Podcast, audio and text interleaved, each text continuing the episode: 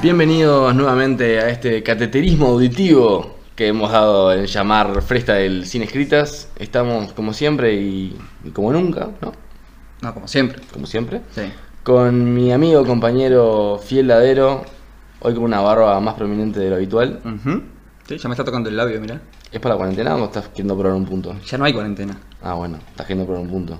Sí, porque me gusta la barba larga. ¿Y la uniceja tiene algo que ver? No. Esa sí es porque me embola afeitarme. Perfecto. ¿Vamos a lo que nos compete? Dale. ¿En vez de pagar tanto? Dale, está bien. Tenemos una, una invitada en el día de la fecha.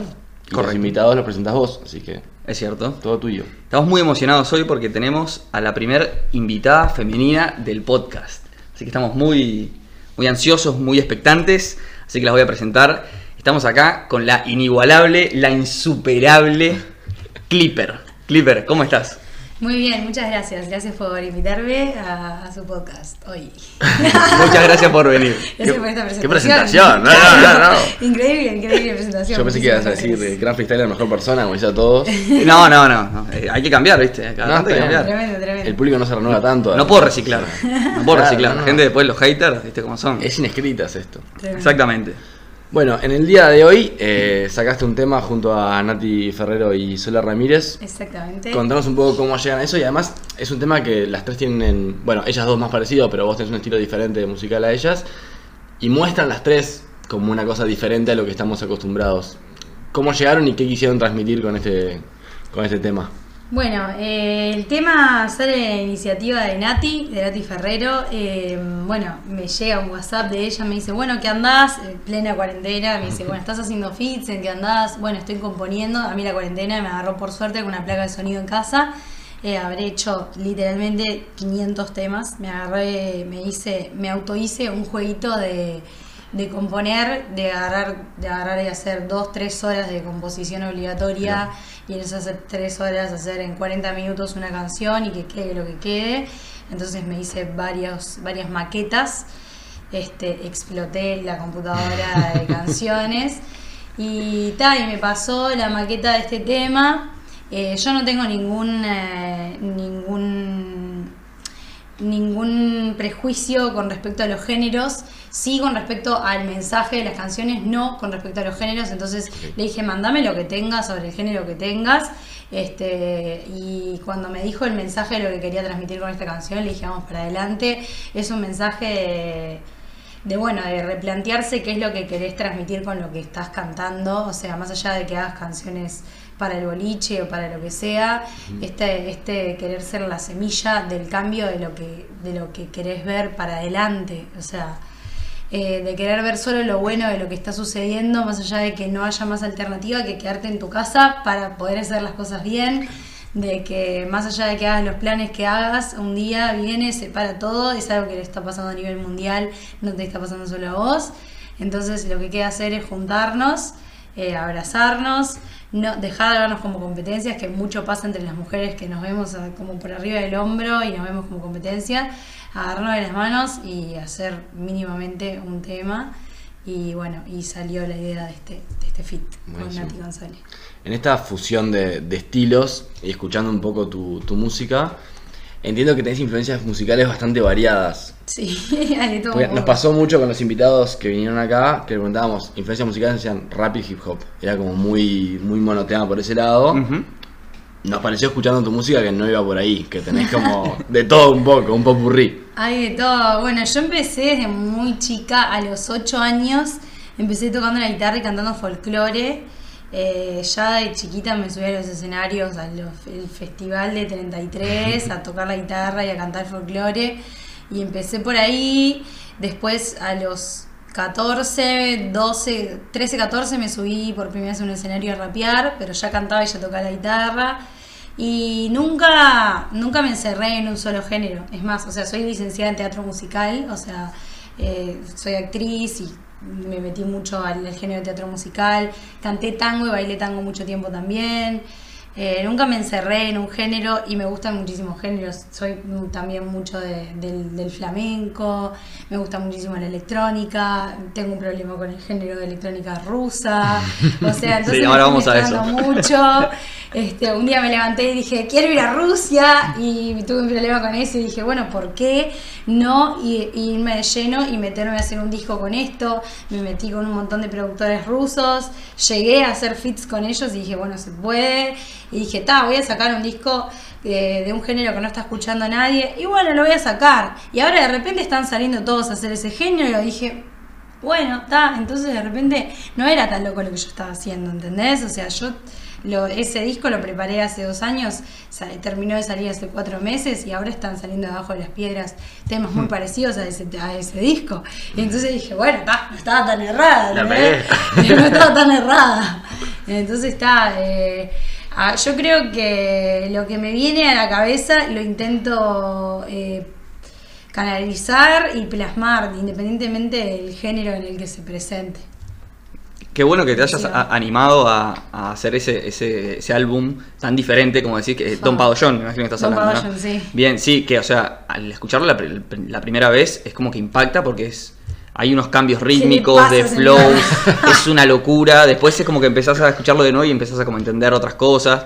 Pero está bueno que te hayas animado porque muy po- mu- mucha gente, muchos artistas se centran en solamente lo que el, el público quiere escuchar y no lo que ellos quieren hacer. Exacto. Entonces, y que vos digas que lo hiciste y después ves temas parecidos, evidentemente es como que fuiste como una precursora para ellos, les diste como un empujoncito. Eso está muy bueno.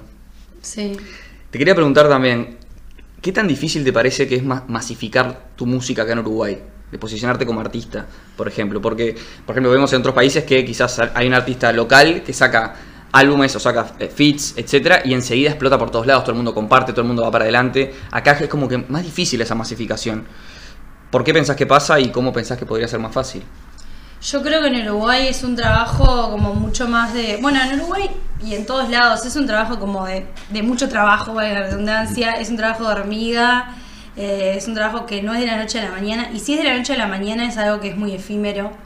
Eh, como la mayoría de los artistas que, que se consagran, no, no por decir se consagran, sino que son conocidos por uno o dos temas de la noche a la mañana, es algo que después se desvanece. O sea, pueden tener uno o dos temas que tuvieron 50 millones de reproducciones y después, eh, no voy a decir nombres, claramente no quiero ser polémica con eso, pero después se desvanece en el aire. O sea, la frase que se me viene a la cabeza es lo difícil no es llegar, sino mantenerse entre los buenos.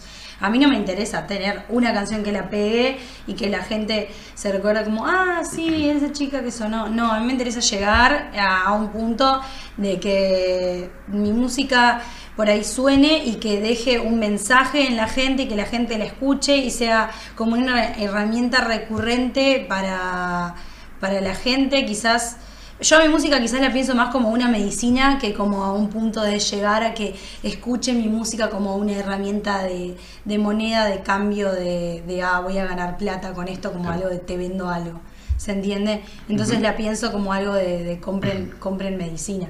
Eh, Sería como que la. Claro. Les compren comida saludable, no, compren, no como comprenme droga, ¿entendés? Sí, así funciona mi cabeza. Estaba por una farmacia, te digo, en momento. Igual no quería ser Farmacia lo de Clipper, Claro, no. claro. próximamente. Pará, no quería hacer polémica y dijo que todo el resto de la música es droga, lo mío es comida saludable. No, no, no, claro, no, Titular. no, no. No, mentira, mentira, te estoy descontextualizando. Bien. Bueno, pero ah, sí, yo te miro para que vos preguntes. No, no, no, perdón, pero que me quedé colgado con lo de la farmacia. ¿Qué querés? ¿Por qué? ¿Querés comprar algo? No, o- no, no, no, ya está. ¿Estás Ya bien? volví, ya volví, Ah, ya bueno, volví. No, en este tema que estabas hablando, me, me, me colgué con, con la farmacia, ¿verdad? Eh, del- de la música uruguaya, la masificación que hablaban con Fabri. ¿Sentís que se apoya al artista uruguayo tanto desde el público como desde los artistas mismos? ¿Sentís que hay como un crecimiento conjunto o que se le apoya poco, se lo puede apoyar más?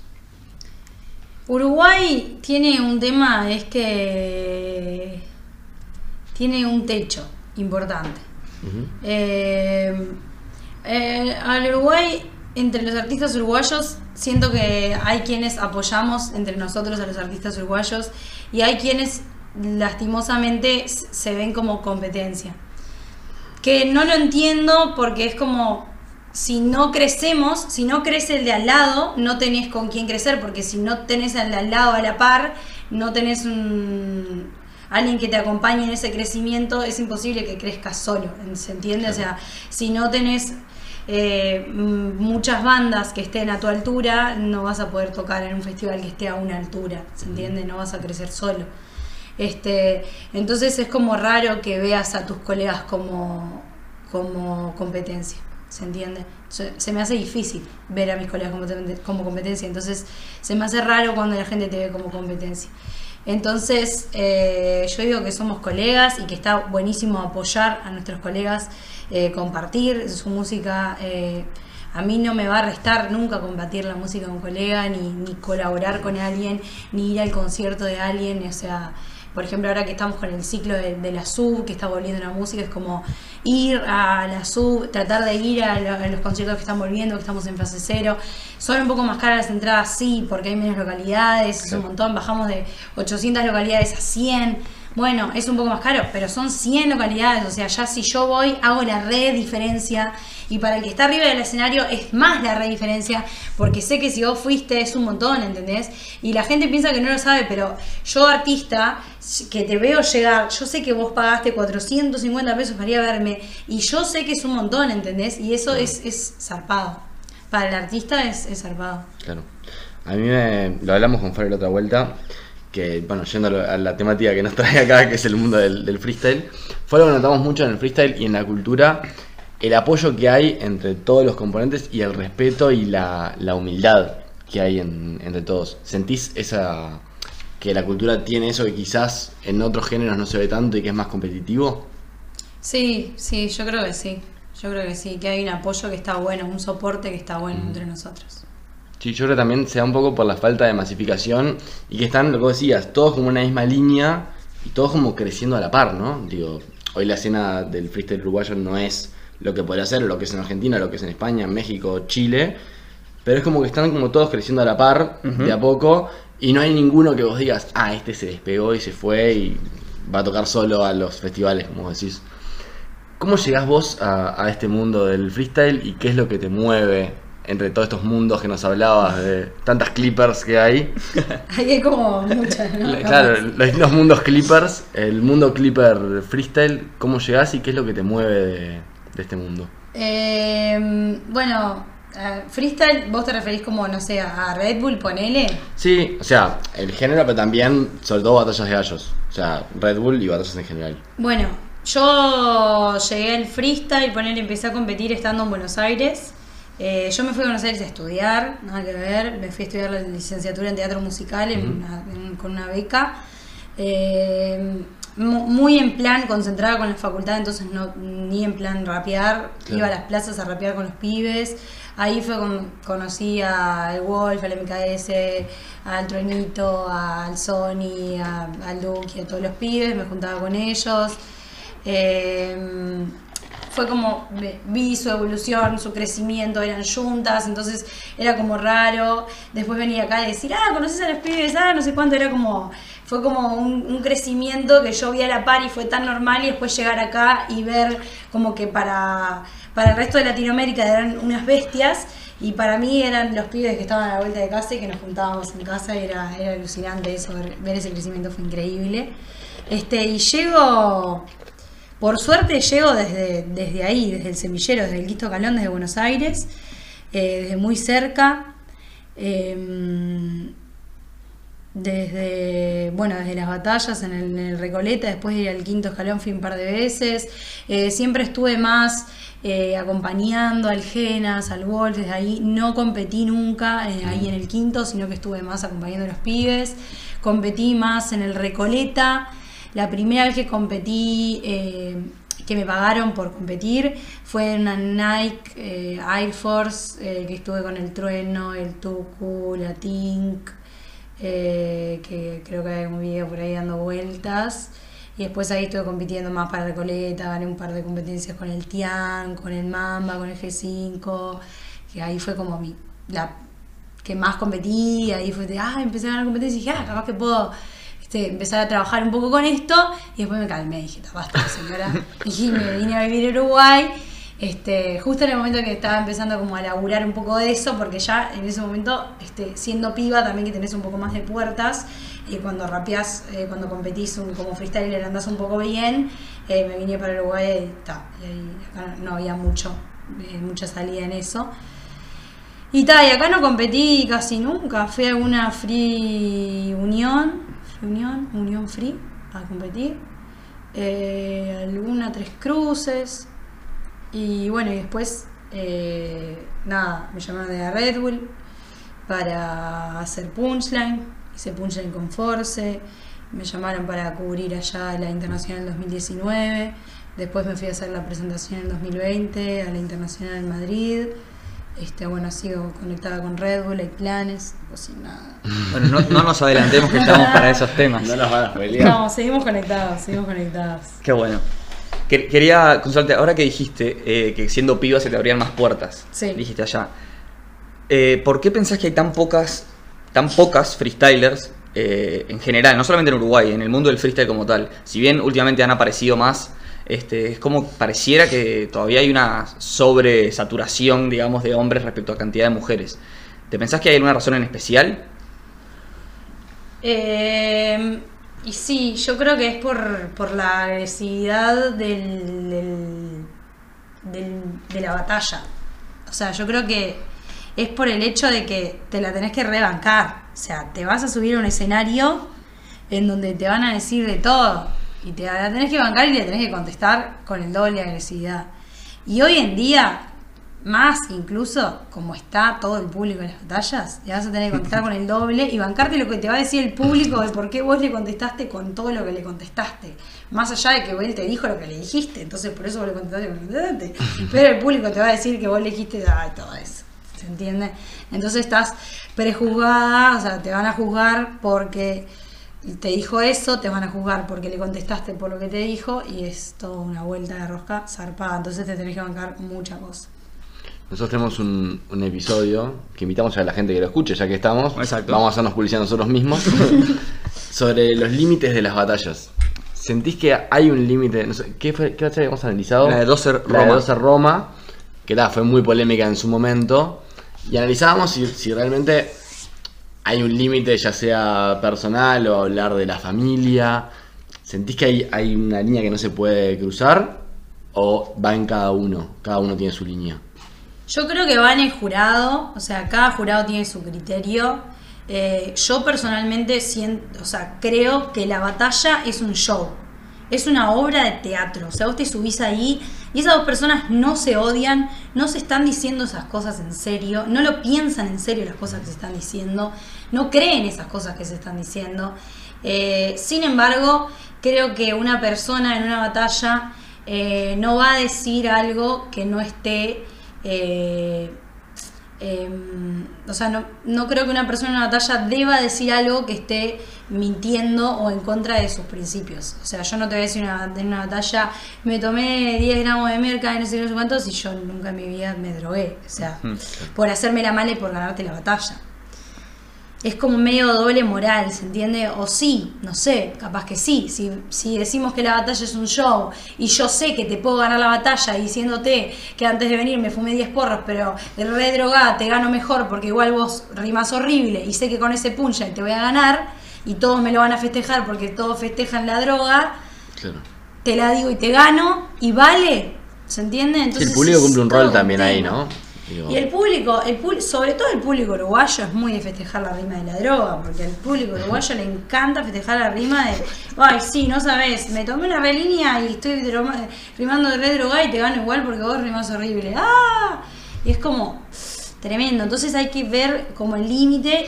Y el límite sobre todo lo pone el jurado. Yo cuando soy jurado soy bastante criticada también por poner un límite moral bastante bajo en el sentido de que ya cuando me hablan de, de reírse de un bebé muerto, es tipo, no, pibe, te pasaste una línea que yo no te voy a votar por más que el punchline haya estado divino, ¿entendés? No te voy a votar porque me parece que vos tenés una madre, ¿entendés? O, o cuando hablan de, de una violación o una cosa que ya te fuiste de boca, pero mal, y- o sea, te, te olvidaste que te parió una mujer, no te voy a votar, ¿entendés? No, porque tenés que los berretines, no, pibe, no te voy a votar, es imposible, no.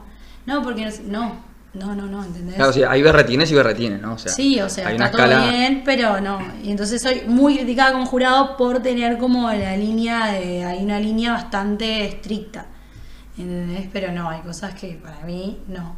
No. O, o se aclara en un principio, bueno, esto es un show, esto es así, Claro. ok, vamos muertos. Estamos todos de acuerdo. A mí me ha llegado a decir en una batalla en Varela, Florencio Sánchez, en Buenos Aires, un pibe eh, que iba en el bondi, no me lo olvido nunca más, un pibe súper, aparte de allá de la movida, que iba en el bondi, se agarraba una mano, se cortaba la otra mano, se, me la metía por la La, la, la. ¿Entendés? Se cortaba la mano, me metía por ahí y toda la gente festejando el punchline, ¿entendés? Wow. Yo quedé como, ok, están festejando esto y yo dije, está listo, no tiene ningún tipo de sentido seguir la batalla. ¿Cómo le contesto esto? Se acaban de, este público acaba de festejar eso. Claro. ¿Cómo se le contesto? Ah, yo me corto la cabeza y me la meto por el pará, Sí, ya no. se va. La- no, no, se va en contra de todo. Otra parte del cuerpo. Es, es demasiado oscuro. Ahí le tenía que contestar, sí, yo me tomo una. No, ya, no, no. ¿Te saca las ganas eso de estar en el mundo de las batallas? Cuando ves ese tipo de cosas. Eh, un poco sí, un poco es como te, te obligan a, a irte a otros niveles, ¿entendés? Te obligan a irte a otros niveles, es como, dale, tiro esto, total, Clipper no te va a decir tal cosa, ¿entendés? Sí, obvio que te puedo decir una sarta de boludeces, que yo no esté todo el día puteando o que no me esté todo el día drogando, que no, esté- no quiere decir que no sepa, que no haya vivido, que no haya, que no, ¿entendés? Que no lo quiera experimentar en mi vida, que no lo quiera vivir todo el tiempo, que no lo quiera andar diciendo en las batallas, no quiere decir, ¿entendés? El real pandillero, el real coso, no es el que anda todo el día diciendo, ah, yo tomo, ah, yo estoy con el que sea. El real es el que no las dice, no me digas, no me jodas, ¿entendés? Ese es el tema. Sí, claro, te- pasa que también, claro, se ponen un poco en, en personaje, como bien hablabas, que es como una claro. obra de, teatro, viste que hay algunos que incluso les, les, les han impuesto el personaje que tienen en la batalla, uno es el villano, el otro es el, el, que, el que habla sobre cierto tema, y a veces quizás abusan de eso Sí, y claro. se pueden llegar a pasar de la raya, sí. Bueno, en la jornada 1 de FMS España, la mejor rima o la más eh, hypeada fue la de Sajo que dice que va a agarrar un bate de alambre, le va a arrancar la carne, lo va a meter en un tupper y lo va a mandar por correo a los padres. O sea, es como, Chao. Wow, Sí. ¿entendés? Tipo, Claro, pero nadie cree que Sasco es un asesino que quiere Claro, asesinar a. Gasir. Pero sí, sí, se entiende. Claro, y eso está livianito, ¿entendés? Eso Claro. está livianito con respecto a las rimas que se dicen acá en Uruguay en la plaza. Claro, claro, sí, sí. No, aparte la rima Sasco fue muy ingeniosa. Eso Usualmente te lo voto, de la- las te rimas lo que voto y y pase, Claro. sí, vaya, mando Claro. por correo a los padres, ¿entendés? Claro, sí, aparte me parece muy original, muy ingenioso. Ahora, Está claro, bien. hablar de, la- de que vengo drogado o vengo borracho, me- eh, es como ya, aparte de básico, no hay un punch tampoco muy También interesante. pasa mucho de la gente que no viene del A nosotros nos pasa mucho, que Mm. nuestros escuchas son gente que la mayoría no estaba en el mundo del free, se está metiendo, se está copando y viendo batallas. Y de repente ven ese tipo de rimas y dice, pero pará, se odian, ¿cómo no se agarran a trompada? ¿Qué Claro, pasa, pasa entendés? eso. La gente me pregunta, pero estos no se llevan bien, ¿no? Después se agarran y se, se, Se matan. pelearon. Después de acá se pegaron. No, no, no, se llevan bien, sí, se llevan bien. ¿Y son amigos? Sí, sí. Claro, o se ponen cara a cara y después se abrazan y dicen, vos, pero pará, ¿cómo no le pegó una piña después de que le dijo que le va a arrancar la pierna? Y bueno, ¿por qué no? Porque no es así la, la movida. Sí. Bueno, ahora, eh, ¿qué es lo próximo tuyo eh, respecto al freestyle? Porque yo recuerdo, Que nos puedas contar. yo recuerdo, voy al archivo y recuerdo que una vez dijiste que tu A sueño era ganar Red Bull. Fa, sí. Bueno, sigue siendo en alguna parte de Mm. mi ser.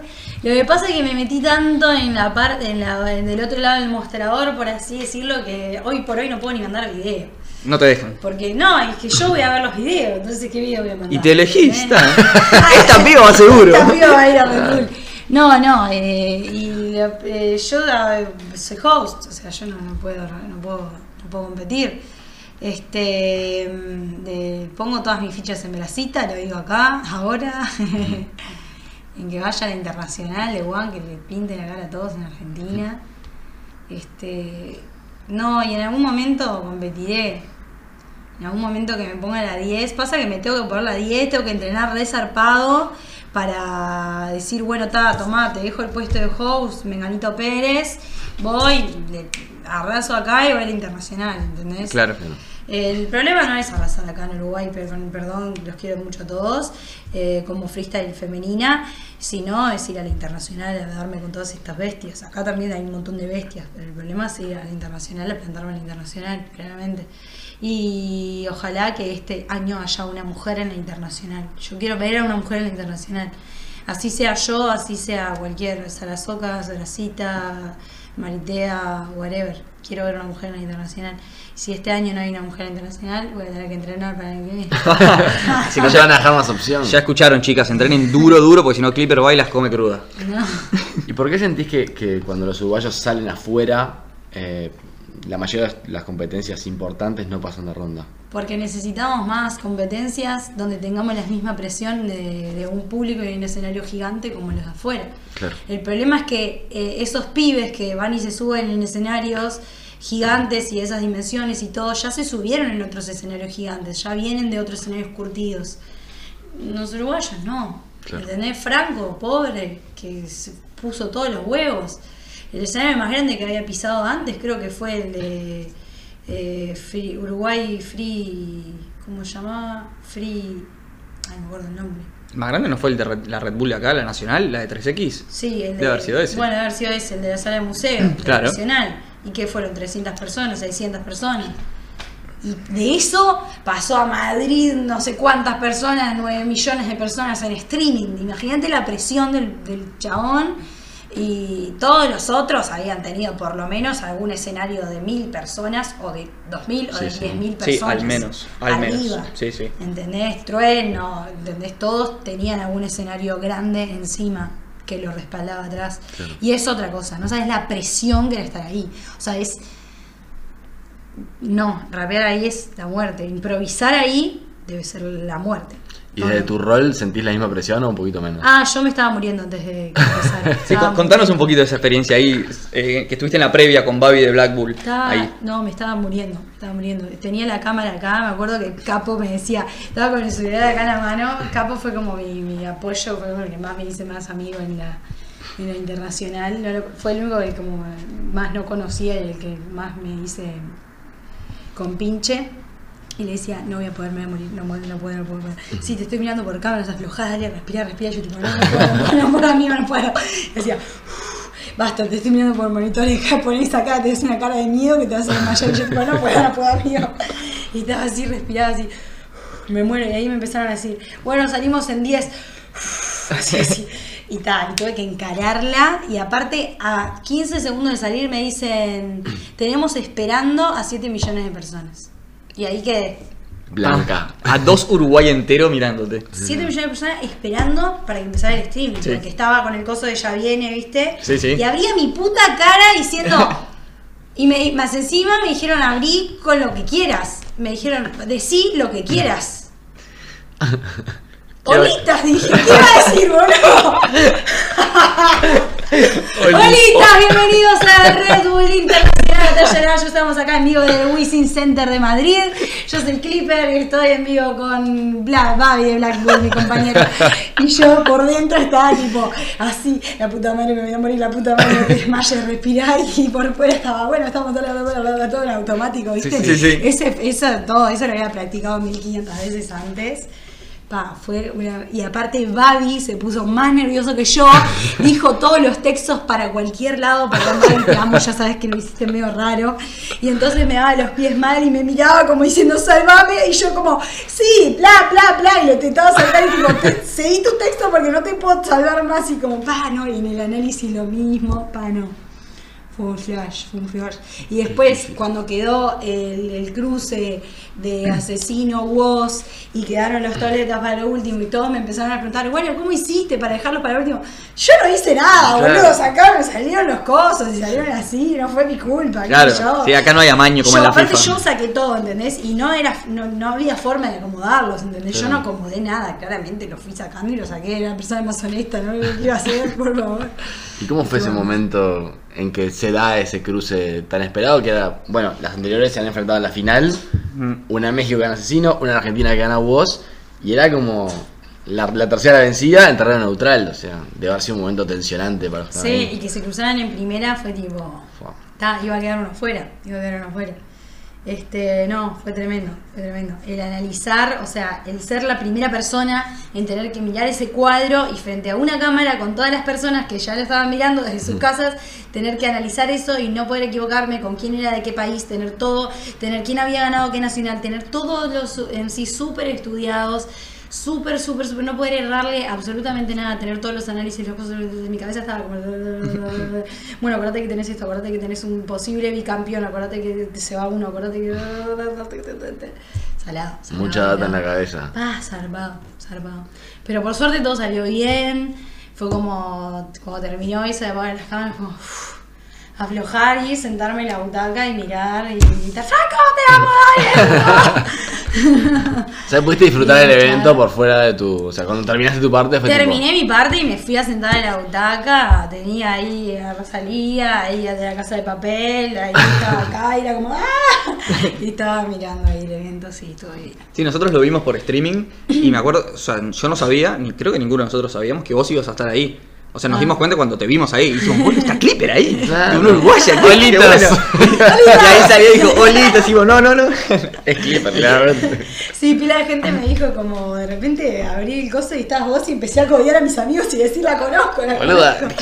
Claro, no sabía, no había visto ninguna red ni nada, ninguna comunicación que ibas a estar. Ahora, pasando ahora sí, al podcast que tuviste con Force, de Red Bull, llamado Punchline. Sí, ¿Cómo empezó y por qué terminó? Bueno. Es porque salimos nosotros y, No, y comimos la audiencia mundial. Yo sé que somos buenos, pero no sé si daba para tanto. Contanos un poco. Bueno, eh, en un principio eh, se pensaba hacer como algo audio- audiovisual, eh, como la gallera, lo que se venía haciendo antes en, en Red Bull. Eh, después se fue tornando para un punchline porque se empezaron también a poner bastante de moda los un punchline, dije, un podcast. se empezaron a poner bastante de moda los podcasts, la gente empezó a escucharle, a darle vuelta a los podcasts. Dijimos, bueno, vamos a hacer un podcast. Eh, en principio me llamaron, no sabía quién iba a ser mi co-conductor. Después me, me dijeron, bueno, me tiraron un par de posibles, no sé qué. Después me dijeron Force, amo Force, lo quiero mucho. Este, fuimos a grabar el piloto a Buenos Aires, viajamos los dos para Buenos Aires, porque yo ya no vivía en Buenos Aires, me había venido para acá. Eh, bueno, grabamos el piloto, eh, el- que era el capítulo, no, grabamos un piloto, después grabamos el capítulo 1. Eh, mi capítulo 1 lo escucho y me avergüenza. Es tipo, señora, ¿qué está haciendo, por favor? Era horrible, horrible, tremendo.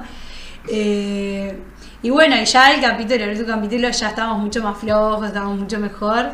Eh, y claro, como habla de las novedades del freestyle a nivel, naci- eh, tipo, a nivel internacional, eh, se vino la cuarentena y no hay mucha novedad a nivel nada, entonces no se puede hacer punche. Claro. Y menos a nivel Red Bull. Tampoco, Claro, porque alguna no. otra cosa había, pero. Claro. Por eso. Bueno, no, hay, no salimos hay de nosotros. qué hablar, no hay de qué hablar. O sea, los guiones de, de Punchline los hago yo, los hacía yo.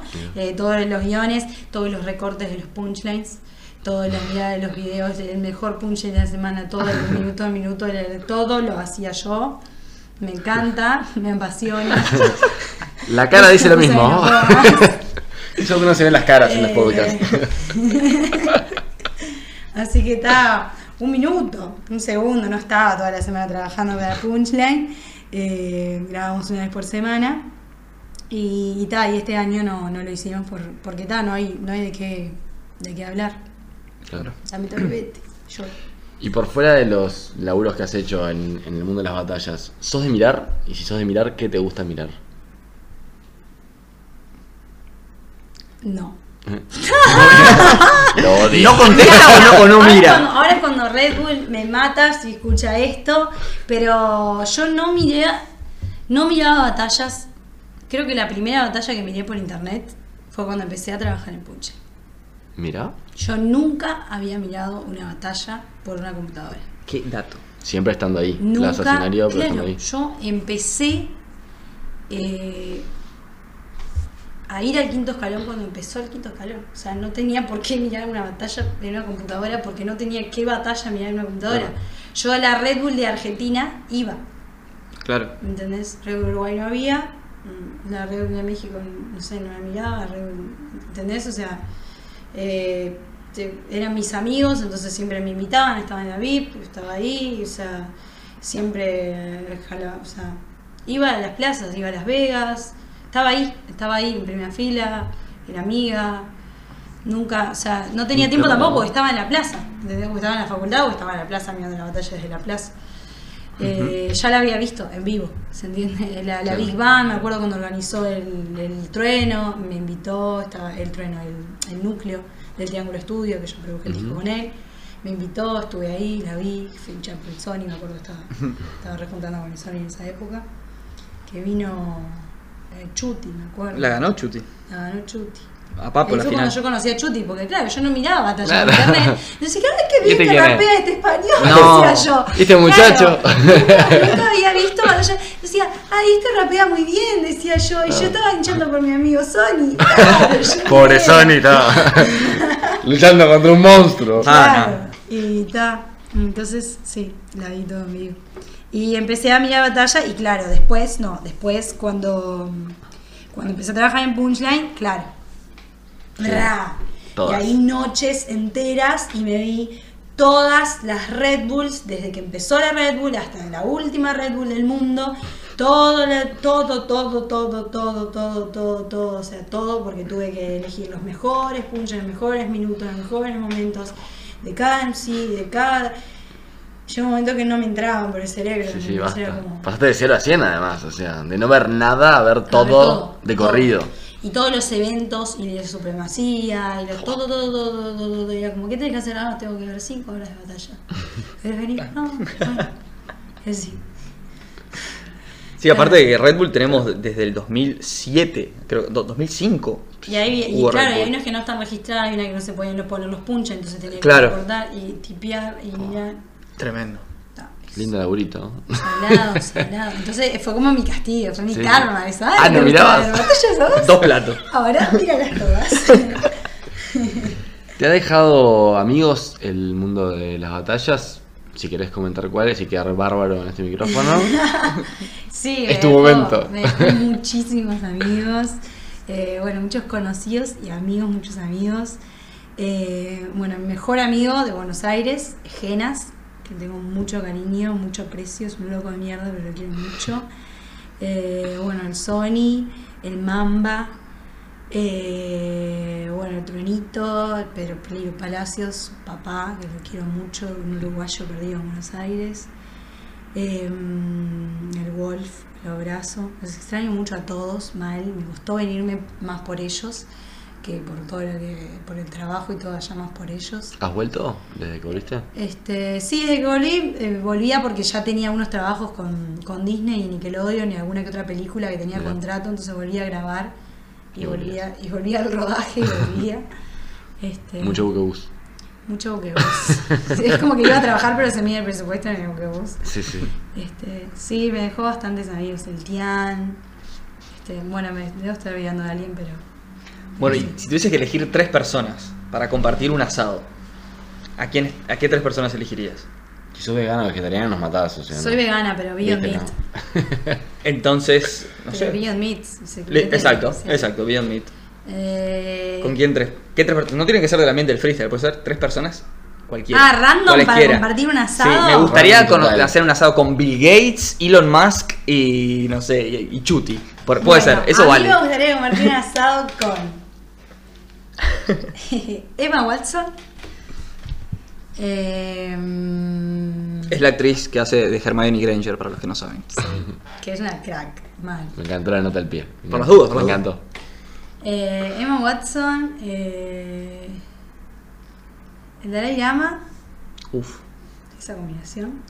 No, la cantidad de clippers que hay es una locura, boludo. Emma Watson, el Dalai Lama y. ¿Quién puede salir? Están pensando, tipo, ¿a quién random? ¿Con quién se puede llevar bien? Emma Watson y la Dalai Lama. o sea. Qué hermosa charla. A ver, estoy ¿De qué pudiera hablar, alguien.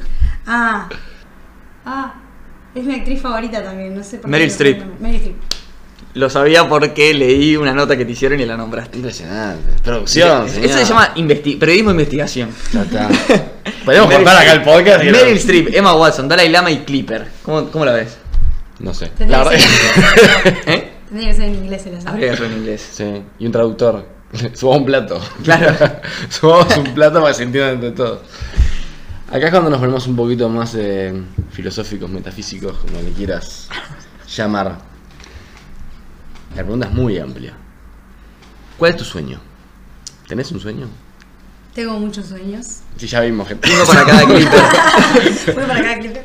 Duraba tres horas el podcast. No, eh, Mi sueño es que es poder dejar. Ah, sí, si lo, si lo tengo que resumir, eh, poder curar un poco.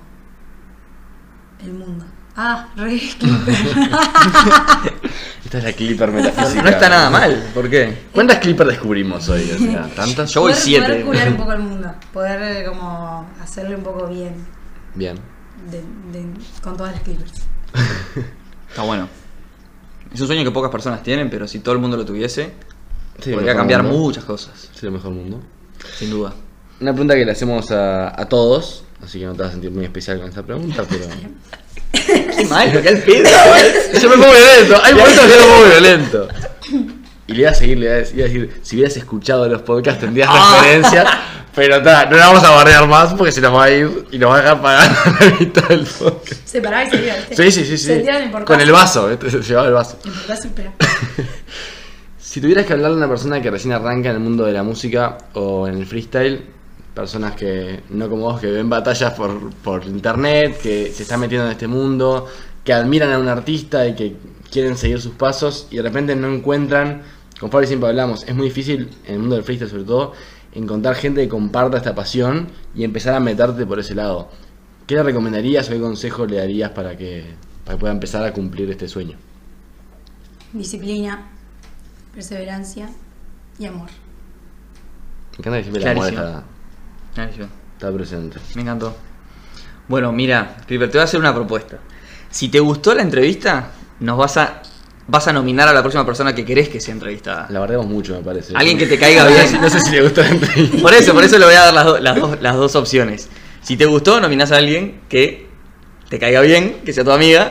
O si te, si te pareció horrible, que te tratamos No, mal, que fue horrible. O sea, que alguien que me nominó es que le caigo mal. Ya- Ah, No te queríamos decir, Se entendió. Sí, sí, Así sí. que vos dirás. Eh, no, me gustó. Decís su nombre en voz alta. Voy a nominar al relope.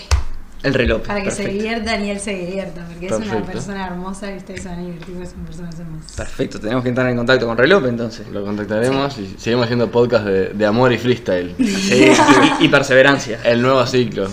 Clipper, Cliperseverancia, podemos ¡Uh! decir. Uno, uno en técnica hasta acá. Y con eso cerramos. Y ¿Con eso cerramos? ta, ¿Querés que cierre? Amigos, por favor, haced los honores. Por favor, quiero que, como todas las diversas clippers que descubrimos hoy, no se las escriban.